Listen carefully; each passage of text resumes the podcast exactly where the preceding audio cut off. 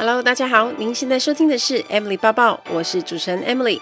在 Emily 抱抱的频道中，主要会绕着自我成长、工作、职涯、甘苦、世界文化与旅游时事等相关内容。今天的节目就开始喽，请让我带着你的思绪一起飞翔吧。Hello，大家好，欢迎收听 Emily 抱抱。这个礼拜应该很多人跟我一样，都有在拼大乐透跟威力彩吧。一张在手，希望无穷，因为我们都想拼一个财富自由。不过，我先跟大家说一下，中了的话，我还是会继续更新节目的。我绝对不会因为有钱就摆烂或偷懒。是说中了，我也不会跟你们讲啊，因为要低调。那这个礼拜，我想大家应该收心收的都差不多了。在新年过后上班的第一个礼拜，那我在开工前看了最近 Netflix 很红的一部。电影叫做《Tinder 大骗徒》，那我原本以为是一般的电影，没想到它竟然是真实的纪录片，有真正现实的男女主角。然后那时候一开始我看到访谈还有点吓到，想说：“诶，这是真人真事吗？”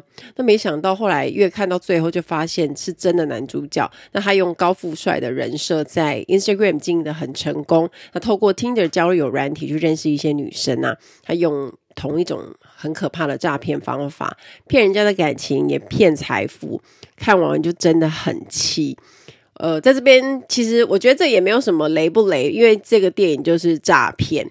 他就是利用交友软体在骗女生，所以我觉得是每一个人都应该要有警觉性，要知道的。更何况大家现在认识新朋友的场合跟机会都比之前还要来得少，可能因为生活圈变少了，那你也很难去交新的朋友，所以很多人都是透过交友软体在认识人。那不管你是。什么样的心态，但是都是要非常小心的，不管男女都一样。大家要知道怎么样去分辨是诈骗啊，然后要小心自己的感情，不要被骗，甚至也不要乱汇钱给从来没有蒙面过的人。像我分享这个听着大骗图的心得的时候，我就有收到一个粉丝的讯息。那他本身是在银行工作的，他就说啊，其实他们在银行工作，老是会碰到那一些人，就是你一直劝他，然后一直给他警讯说，你不要乱汇钱给你从来没有见过面的人。结果呢，这些人还是会很坚持要汇过去。你当然不能说什么，可是你会知道这一个这个钱汇过去就是一去不回，然后可能对方也就是这样消失。有很多在电影里面出现的状况，其实在真实的生活都有。所以希望大家可以透过这一部片，好好了解到，其实现实真的蛮多是很险恶的。当然，也还是会有一些正常人在交友软体上，我们不可以因为这样子就好像一竿子打翻一船人，没有错。但是我们自己要懂得保护自己。要小心，在使用的时候，除了我们自己的心态建立以外，当你发现对方有一些奇怪的举动或是不合理的要求的时候，记得那就是警讯，不对劲，请赶快逃走好吗？也希望大家呢，在用交友软体的时候都是很安全的，然后也可以用得很开心。开工第一周，不知道大家的工作情形怎么样？我觉得我自己是非常的忙。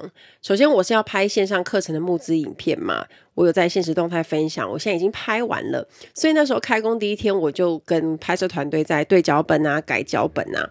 因为我是负责要讲的那个人，所以脚本的部分呢，都是要自己去亲自写的，也要去修正自己比较好讲的口语的文字。那二月十号原定我们就要拍摄，所以时间上就很赶呐、也要这样子修改啊，然后也有拍摄团队的意见跟呃他给我们的建议，所以我们不断的对焦。年假收心的痛苦指数并没有我想象的那么高，当然放假还是想继续放了、不过忙碌之后就会很专注的投入工作。这边也要提醒，想加入航空业的朋友们呢，请帮我填填课程的问卷。问卷的网址我放在描述栏那边，你只要花几分钟的时间去看一下我的课程大纲内容，也欢迎给我你的建议。而且填问卷还可以享有课程的八折券，所以到时候募资开跑的时候呢，就可以立刻使用，然后再直接点那个叙述栏就可以。在过年前呢，好好给我看了即时问卷的统计，好多人都有留言给我，我觉得超开心的，都是很温暖的鼓励。当然啦，也有收到一些告白。那有一些人都是追踪我的内容很长的时间，而且问卷显示超过百分之九十的人，他们认为这就是他们想上的课程，所以表示课程内容我在设计上也获得很高的共鸣。我真的是非常的感动。我现在要来念几则我觉得很棒的留言。那有人说，机会是给准备好的人，此句话受用无穷。对于航空业的向往，从国中的我到出社会两年，都一直是这样子。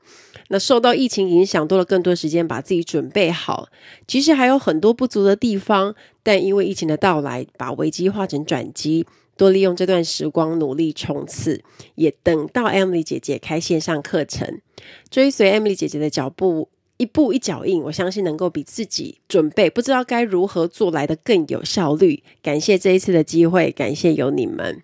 那也有人跟我说，Emily 希望我也能够成为像你一样成功的女性，能够自给自足，能够从事做自己喜欢的工作。梦想，我爱你，Emily 辛苦了，真的很感谢有你的课程带领，才不会一片渺茫。考过很多次都没有上，总觉得放弃好了，但机会释出，还是忍不住要报名，因为真的很喜欢，很想要一个机会。谢谢 Emily 在这一路上的陪伴，期待线上课程，希望未来能够上这门课程。让对未来想成为空服员的我更进一步的了解。最后，我想说，我真的很喜欢 Emily，不管是说话的方式还是内容，都超级喜欢的。还有很多的留言跟鼓励，我都会看，而且我就会常常看。这些都是我努力准备课程的动力。当我在觉得很累的时候，我一定会翻一下大家的留言。那有任何的更新，除了我在社群上会有分享以外，也随时会在节目中跟大家说，请大家继续期待。然后你也记得跟周围想加入航空业的朋友们分享这个消息。那我也想再次提醒大家，我们节目也有读者信箱，有任何想问的、想了解的，或是你有自己的人生经验故事想分享的，都欢迎告诉我哦。那今天我们要来谈的主题是每一个人每天都会用上的说话表达技巧。不晓得你们身边有没有这种同事或朋友，讲话讲半天都一直没有说到重点，然后听的人超级不耐烦，想说精精彩的到底在哪里？或者他讲了一堆资讯很杂乱，他自己也不知道重点在哪，常常会觉得很困扰。或者你本身也有表达上的困扰，想知道怎么讲话才会清楚明确，不造成误会，这一集你就必听，对你非常有帮助，而且还可以多听几次。在年假期间呢，我看了一本关于表达的书，书名叫做《为什么有一有些人一开口就能够说到重点》，作者是大石哲之，里面整理了五十七种让人一听就懂的表达技巧。那我自己看了，觉得很多内容都很实用，一下子我就看完了。所谓的表达能力，其实就是将自己的意思用容易理解、正确且有逻辑的方式，简洁地传达给对方。一句话可以解说完毕，这个定义。但是做起来一点都不容易，因为需要很大量的练习。那我看这本书教大家的方法，其实是从日常生活中的运用到职场啊，还有很多的场合都会用到。例如，你向上司报告的时候，你在做企划提案，你在学校写报告的时候，或者是你去找工作面试时，还有我们每天都在做的这一件事情，在社群上发表自己的看法，这些都会用到表达能力。那我们也常在脸书滑留言啊，有时候也会忍不住被一些言论惊艳。你会想说，哦，这个人的头脑怎么那么清楚，表达能力好好哦，他可以把话讲得很好懂，而且也超有说服力。由此可见，即便不是透过嘴巴说出来，透过文字也可以看出这个人的表达能力。我特别整理的书中有提到，也是我个人很常用的表达方法，它是比较好记而且实用的，让大家可以试着在日常生活和工作中运用。首先，第一部分我们来谈一下清楚好懂的表达。如果大家有看我的新书《比泪水更美的是重新开始的勇气与自信》的话，你会发现我里面讲的每一则都是短篇故事。那我在写故事的时候，它是有铺陈、有描述到故事重点的精彩处，然后后来我就会做一个收尾跟启发等等去做不同的分段。但是在讲故事的时候，会需要比较长的段落安排。而且为了要吸引人，让人家觉得很好看，就会安排啊起承转合。但是，一般说话的时候，我们根本就不需要转来转去。尤其是如果在商场上工作，别人没有这么多的时间跟耐心听你讲到最后才知道哦，结果是什么，重点是什么。所以呢，这边有三个方法来帮助大家直接切入重点。第一个方法就是先说结论，再说明理由。这一招真的很重要。多数的人常常会习惯说：“哦，因为怎样怎样，所以怎样怎样。”结果就是讲半天，对方还是不知道那结论是什么。举个例子，你已经确定会迟到，老板问你预计几点进公司，哦，你就跟他说：“呃，因为我的车子抛锚，刚刚联络保险公司，我不晓得他们要多久。不过等等还要去客人那边送资料，送完资料才能回公司。”巴拉巴拉巴，老板都快疯了，他还是没有听到你到底预计几点可以进公司。对话冗长到老板如果气短一点，他就会断气。这个经验一定很多人就有吼。记得遇到这种状况啊，不要急着说理由，先把最主要想要跟对方讲的丢出来，理由之后再补充，那你再表达就会变得很清楚好懂。我们针对刚刚的例子，我们调整一下，你就讲说：哦，老板，我预计会迟到三十分钟，大概四点半进公司。因为车子在路上抛锚，刚刚联络保险公司帮我尽速处理。那处理完之后，我呢，我会赶快去客人那边送资料。回到公司大约是四点半，真的很不好意思，请多多包涵。所以这样子，老板听到是不是就非常清楚？听到你是四点半会进公司，那他听起来会舒服很多啊，也可以第一时间就收到重点。照着这个顺序，就不会在讲话的时候一直迷路转圈。再第二个方法，开门见山提出结论。还有另一个公式，我觉得也蛮好用的。用英文来说，就是 I think because 的表达顺序。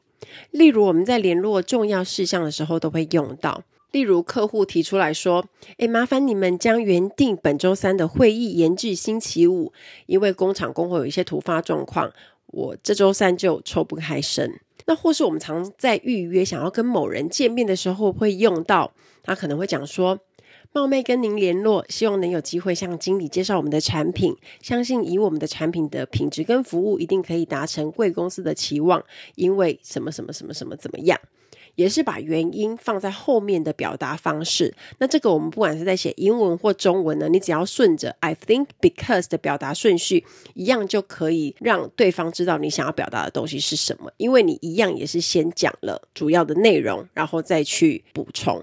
第三个方式，把重点归纳成三项。三是一个非常有魔力的数字，也很好用。如果重点很多的时候呢，我们就尽量归纳不要超过三项。事实上是。太多的重点，很多人都记不住。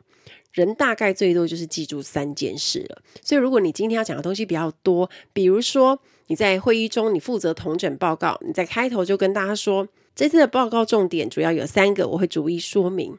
那一开始就让听众知道你今天会讲三个重点，那他们也会做好心理准备，就趁那个时候打起精神。集中注意力，因为讲者他就知道你不会乐乐等嘛。像是我在上课教学时，我也常常把重点浓缩成三点，让同学比较好记。演讲的时候也一样，因为听众他可能会忘记你前面讲了哪些细节，可是如果你有列出三个想要分享的重点，他就比较容易记得。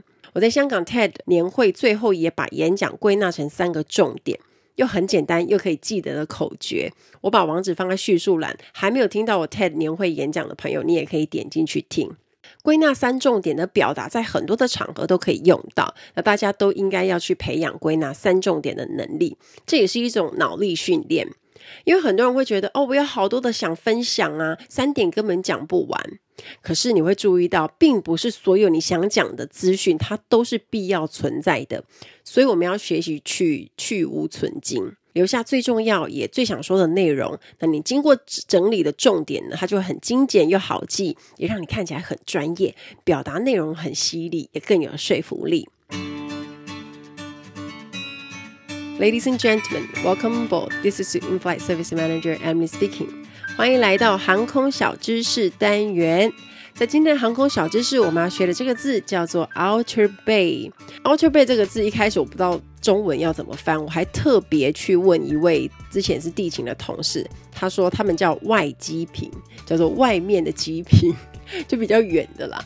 可是我看香港那边说，就把它翻成远方航机停机位，是不是非常饶舌？所以我们就用外机坪来说它。Outer Bay 是什么意思呢？当飞机停在 Outer Bay，就表示没有空桥可以连接机场。那所以呢，所有的乘客就要走下楼梯。客运巴士呢，就会把客人载到入境大楼。那这个部分其实对有一些人来说，其实会觉得有一点点麻烦。那一般来说，飞机都会停在有空调的地方嘛，而且我们下去就会直接看到哦，这是哪一个登机门？那我们大概就可以马上判断说离入境处大概有多远。可是停 Outer Bay 的时候，你可能比较麻烦，就是你要等车子来接你。啊，我们每次停 Outer Bay 啊，就是会。不断的一直望向窗户，然后就看说，看说车子来了没。而且你也知道，每次降落，客人都是等不及停妥，就要马上拿行李，然后等不及开门，全部都站起来。每次停 Outer Bay 的时候啊，我们就会很担心客人的耐心，而且有的时候。没有停机坪就表示机场的交通很繁忙嘛，所有的客机都占着停机坪啊。那这时候客运巴士也不见得很快就会来。那常常见的状况就是客人站在那边等很久，发现客运巴士还没有来，就会有些人就慢慢的坐下来。我个人觉得 Outer Bay 还是有一个蛮大的好处，比较辛苦的是你可能行李比较重，你要拿下去走下楼梯，然后你还有前面的前置等待。可是像香港啊，如果你停在香港机场的 Outer Bay，客运巴士呢就会直接把客人载到入境大楼那个最近的出口，所以当你下车的时候呢，你上一个手扶梯就直接到 Immigration 了，我就觉得非常非常的方便。所以，如果是 Outer Bay 的话，组员也是一样的。当客人都下飞机之后呢，也会有另外一台的巴士来接组员，然后回到入境大楼。我还蛮喜欢的，因为这样子我就可以不用再穿着跟鞋在那边走路，直接就可以进 Immigration 回家。什么样的情况会停 Outer Bay 呢？就我刚刚说的嘛，可能就是你没有停机坪的时候，廉价航空一般也都会停在 Outer Bay。像我之前分享过，我去东京成田机场，我搭的是香草航空，那时候呢也是停在第三航厦，也是 Outer Bay。可是走下 Outer Bay 就看到那个非常卡哇伊的空姐，她戴着超大。很 Q 的手套跟大家说拜拜，你也瞬间就融化了，你就会觉得哇，这个安排也非常的贴心，你会直接略过 Outer Bay 这件事情。而且以前在搭国泰港龙从高雄飞回香港的时候啊，也很常停在 Outer Bay，所以其实我算是已经蛮熟悉，而且也不会觉得怎么样了。另外有一次印象也非常深刻，是从香港飞罗马的时候，抵达当地的时候呢，我们停的是 Outer Bay。我们要等接车，可是时间实在太久了，所以组员就受不了，开始跟飞机拍照。然后我们就那边互相帮彼此拍照啊，拍一些全身照啊，站在飞机旁边啊。而且当时是冬天，我们又穿大衣，所以拍起来很好看。然后有一些特写照啊，然后我们还因此到引擎旁边去大拍照，然后机长也帮我们拍，所以就觉得非常的特别。如果飞机不是停 Outer Bay 的话呢，大概也没有机会可以去拍这些非常珍贵的照片。那这些照片我到现在其实都还是有留着。而且在 Outer Bay 呢，也有一个好处，就是很空旷，你可以呼吸到非常新鲜的空气。比较麻烦的就是，如果你遇到天气不好，在下雨的时候，这时候就会比较辛苦。有一次我从香港要回高雄的时候啊，也是在下雨。我搭的是国泰港龙嘛，所以他们就在发那个轻便雨衣。然后很好玩的就是每一个人都在街车上面开始穿雨衣。为什么一定要穿呢？你可能会觉得说，诶，你下车走上楼梯进机舱不是只有一小段路吗？话是这么说没错，可是你知道吗？毛毛雨的时候可以，如果下的有一点大时候，你就必须得穿不可。因为你不是只有上楼就直接冲进机场，组员还是要 check 你的 boarding pass，还是要一个一个看嘛，才确定你没有上错飞机啊。所以你还是要排队的。客人上飞机之后，再陆续的把雨衣脱下来。因为雨下得很大，所以我对那一次的经验印象特别深刻。所以我觉得 Outer Bay 也可以帮旅行带来不同的惊喜跟趣味。希望大家会喜欢这一集的航空小知识，我们下次再见喽，拜拜。第二部分我们要来讲更精准明确的表达方式，那一样呢也有三个方法来提供给大家。第一个方法，陈述客观事实。在日常生活中，我们遇到问题会需要传达说发生什么事。那如果在讲的时候，如果你没有把事实讲明确，讲得很模糊，对方就会一直不断的问你跟确认，所以一来一往就会浪费很多的时间。如果你在第一时间能够把资讯完整给出，讲出客观的事实，你就能够减少往返的确认次数。我举个简单的例子来说，有一次我搭高铁从左营站下车，啊，我就已经车票哔哔出站，然后我就惊觉我的保保温瓶没拿，我就是 可能就是那种典型的会把东西放在飞机上的人吧。我就直接去找站务员出示我的票，我就跟他讲说，我是刚刚到站的几号列车，我坐在哪里，我有一个保温瓶没拿，放在座位前面的衣袋内，可以请他们帮我确认看看吗？这就是传达明确的事实。所以你可以看到站务员他马上就用对讲机去联络楼下的工作人员，速度就很快。不过我还是漏了一个很重要的资讯没跟他说，因为他就问我了保温瓶的颜色和厂牌，这是非常重要的资讯。以前我们在飞机上的时候，也常常会问客人这件事。那在找寻遗失物品的时候呢，我们都要告知对方关于物品的资讯。当你能够描述的越详细呢，就越快找回来，而且也是可以证明那个东西是你的。啊，这是我过年前的经验。不过当然，最后我又找回来了。陈述客观的事实，在日常生活中很常用到。像有时候我们要去修理东西啊，我们发现哪个东西坏掉的时候，它坏在哪里？如果我们知道的话，也要把这些资讯跟维修人员讲，这样子他才可以很快的对症下药。第二个方法，把形容词具体化。当我们在描述一件事情时，很喜欢用形容词。你会发现，我们真的用超多的漂亮的、厉害的、无聊的、重要的。那其实这种比较感觉性的字，不见得可以具体的表达我们想说的意思。我之前在学演讲、说故事的时候啊，老师就有说，真正会打动人的故事，并不会出现太多的形容词，而是具体把画面叙述出来，让观众感同身受。而观众就可以自己在脑中描绘出那个画面，而他们才会受感动。因为形容词容易听起来很空泛，就是一种大概的感受，而且每个人解读呢也会不一样。例如我说：“哦，这个笔电真的很轻薄”，这是形容词。当我把它具体延伸描述以后，就会变成：“哇，这个笔电机身竟然比一本经理人杂志还要薄。”像这样的描述，大家就会秒懂，因为我们有一个参考指标《经理人》杂志，它的厚薄度大家都很清楚，所以听的人就可以自己在脑中出现比较画面。用另外一个例子来说，当你跟面试官说你自己很勤劳、很努力，他心里就会觉得啊，谁不是很勤劳、很努力？或者是他就没有太多的想法，对你所说的这个人格特质，他没有那么多的感受。但是如果你说哦，你除了做正职工作以外呢，平时晚上兼职在咖啡厅打工，周末也会接一些外拍的案子，这样就会让人家觉得哇塞，你也太拼了。他理所当然就会出现哇，这个人非常努力。所以形容词不是不可以用，而是想想看能不能用更具体延伸的一些叙述去讲你想讲的意思。这样子的话就可以增进表达能力，又让人家觉得你很会讲。第三个方法，多用数字量化，这是什么意思呢？我们在说话的时候，常会出现一些，比如高、低、多跟少这些形容词，也是要特别注意。如果可以用数字量化，你就可以让人家更清楚说到底有多高，或者到底有多少。不然这一句话其实是很暧昧的。例如说，我去过很多国家。啊，很多国家是十个，还是二十个，还是一百个？所以当我们要讲这种话的时候呢，我们就试着把数字摆进去量化。例如说，我去过五十个国家，一百多个城市。这样听的人就知道，哇，你真的去过很多的国家跟城市旅行。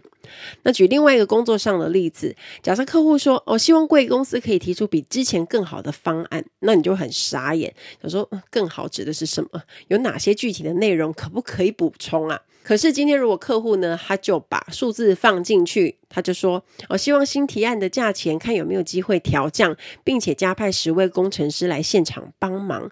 这样的话，修改的人就会知道他要从什么方向去调整，也可以尽量达到对方所说的更好的那个要求。最后一个部分，我们要学如何在短时间快速又简洁的表达。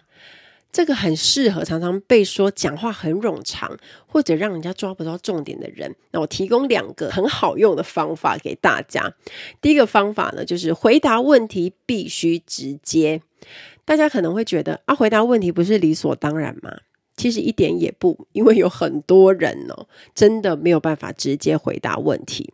答非所问啊，或者他回答问题前还要绕一大圈讲很多周边的事情，绕到对方都不耐烦，他还是没有听到答案。然后更好笑的是，他讲到后来都会忘记自己真正一开始要讲的东西是什么。最常见的例子就是，当面试官问你说：“你来应征这份工作的原因是什么？”然后就会有人会开始讲啊。我这两年受到新冠疫情的影响啊，很多行业都非常的不容易，其中受到最大冲击的就是旅游跟航空业。不过啊，什么什么什么，然后就继续去讲他的想法。可是啊，面试官在听到这些乐乐等的叙述，就忍不住想打断你。他想听的是原因，所以比较好的做法，你就是直接回答：我来应征这份工作，是因为我很喜欢什么什么，是因为这个工作可以怎样怎样，或是我的专长是有哪些。讲完答案，再去说明你的理由是什么，这样才是对的顺序，也才不会让人家觉得失去耐心。而在面试当中，直接简洁的回答问题是很重要的，因为时间很宝贵，你要能够在短时间内展现自己的沟通表达能力。第二个方法，电梯三十秒的练习，不晓得大家有没有听过电梯简报？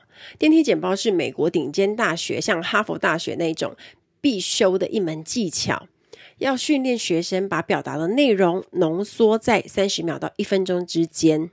为什么叫电梯简报呢？就是哪天如果你在电梯里面碰到一个很重要的人物，或是你仰慕已久、非常想拜访的客户，你要趁在共乘电梯里短短不到一分钟的时间，因为可能你知道你想去的楼层跟他去的楼层又不一样，然后最好你们是在一零一遇到，这样子假设还要去很高楼，时间才会拉长，不然的话，一般来说真的就是几秒钟的时间，你要把内心想讲的话浓缩成精华。告诉对方，然后你的目标。最终目标是要引起对方兴趣，而帮自己创造关键的机会，这就是电梯简报的精髓。那这个技巧呢，我之前在福哥王永福的专业简报力课程就被震撼过了。我们那时候在课堂里分成不同阶段的练习，从三十秒到九十秒到一分钟，还有四分钟都练了不同的版本。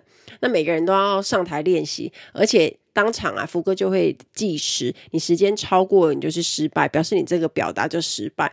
这个任务很困难，胃很痛，但是呢，整个过程很爽，因为你会发觉所有的肾上腺素冲高，因为你知道你要在短时间内表达重点，所以你的头脑会非常的专注。那当我那时候有上去练三十秒的，也有上去练四分钟的，我发现。可以把重点简洁的表达，又让台下的人清楚你在讲什么，是一件很有成就感的事。当你可以很简洁的表达，其实台下所有的听众他们也都非常专注，因为他知道你会很很有重点，然后你会那些重点都是你整理过的，而且呢，他们知道也只有短短的时间，所以所有的人都在听你讲话。那其实架构也是一样的，你为了要在短时间内说重点，你其实就是要先讲结论，然后呢，讲完结论之后呢，提出最有利，可能在整个报告里面最重要的数字。接着再把重点简单分成三点去辅助说明。那这个东西呢，你可以套用三十秒，你可以套用九十秒、一分钟，都可以有不同的长度。那你看场合需要，像我自己在练习的时候也会分长度。那其实是平常是自己可以在家做的。我会用便利贴写一些想法，然后把那个分类分好之后呢，我就会用计时器去倒数。那像我要做一个演讲，我会把演讲分成三大段落嘛，三大段落要讲什么？那段落里面的重点又是什么？那分好之后呢，我就会试着用电梯简报的方式，可能我会用一分钟的时间去把我所有演讲要讲的重点给讲完。常常练习就会有体感的时间，那每一次在练的时候，你会知道大概花了多久的时间。那久而久之，你会知道一分钟它大概长度就是多少。所以，当你以后遇到场合说你要三十秒或一分钟讲出那些东西的时候，你就会知道你大概要讲多久，而且你要讲哪些东西。那一分钟当然语速会会有一点点快，可是快并不是重点，而是精简简洁。那用便利贴这种方式呢，你在列的时候，你就可以看到重点，一目了然。你会知道哪些是不必要的资讯，有讲没讲都不会影响内容的那种东西呢，就表示可以拿掉。那大家可以在家里试着用便利贴去练习，然后看着讲，一边帮自己计时，这样就可以有效训练自己的精准表达能力。话不代表讲的越多就是越好，重点越多，其实就等于没有重点。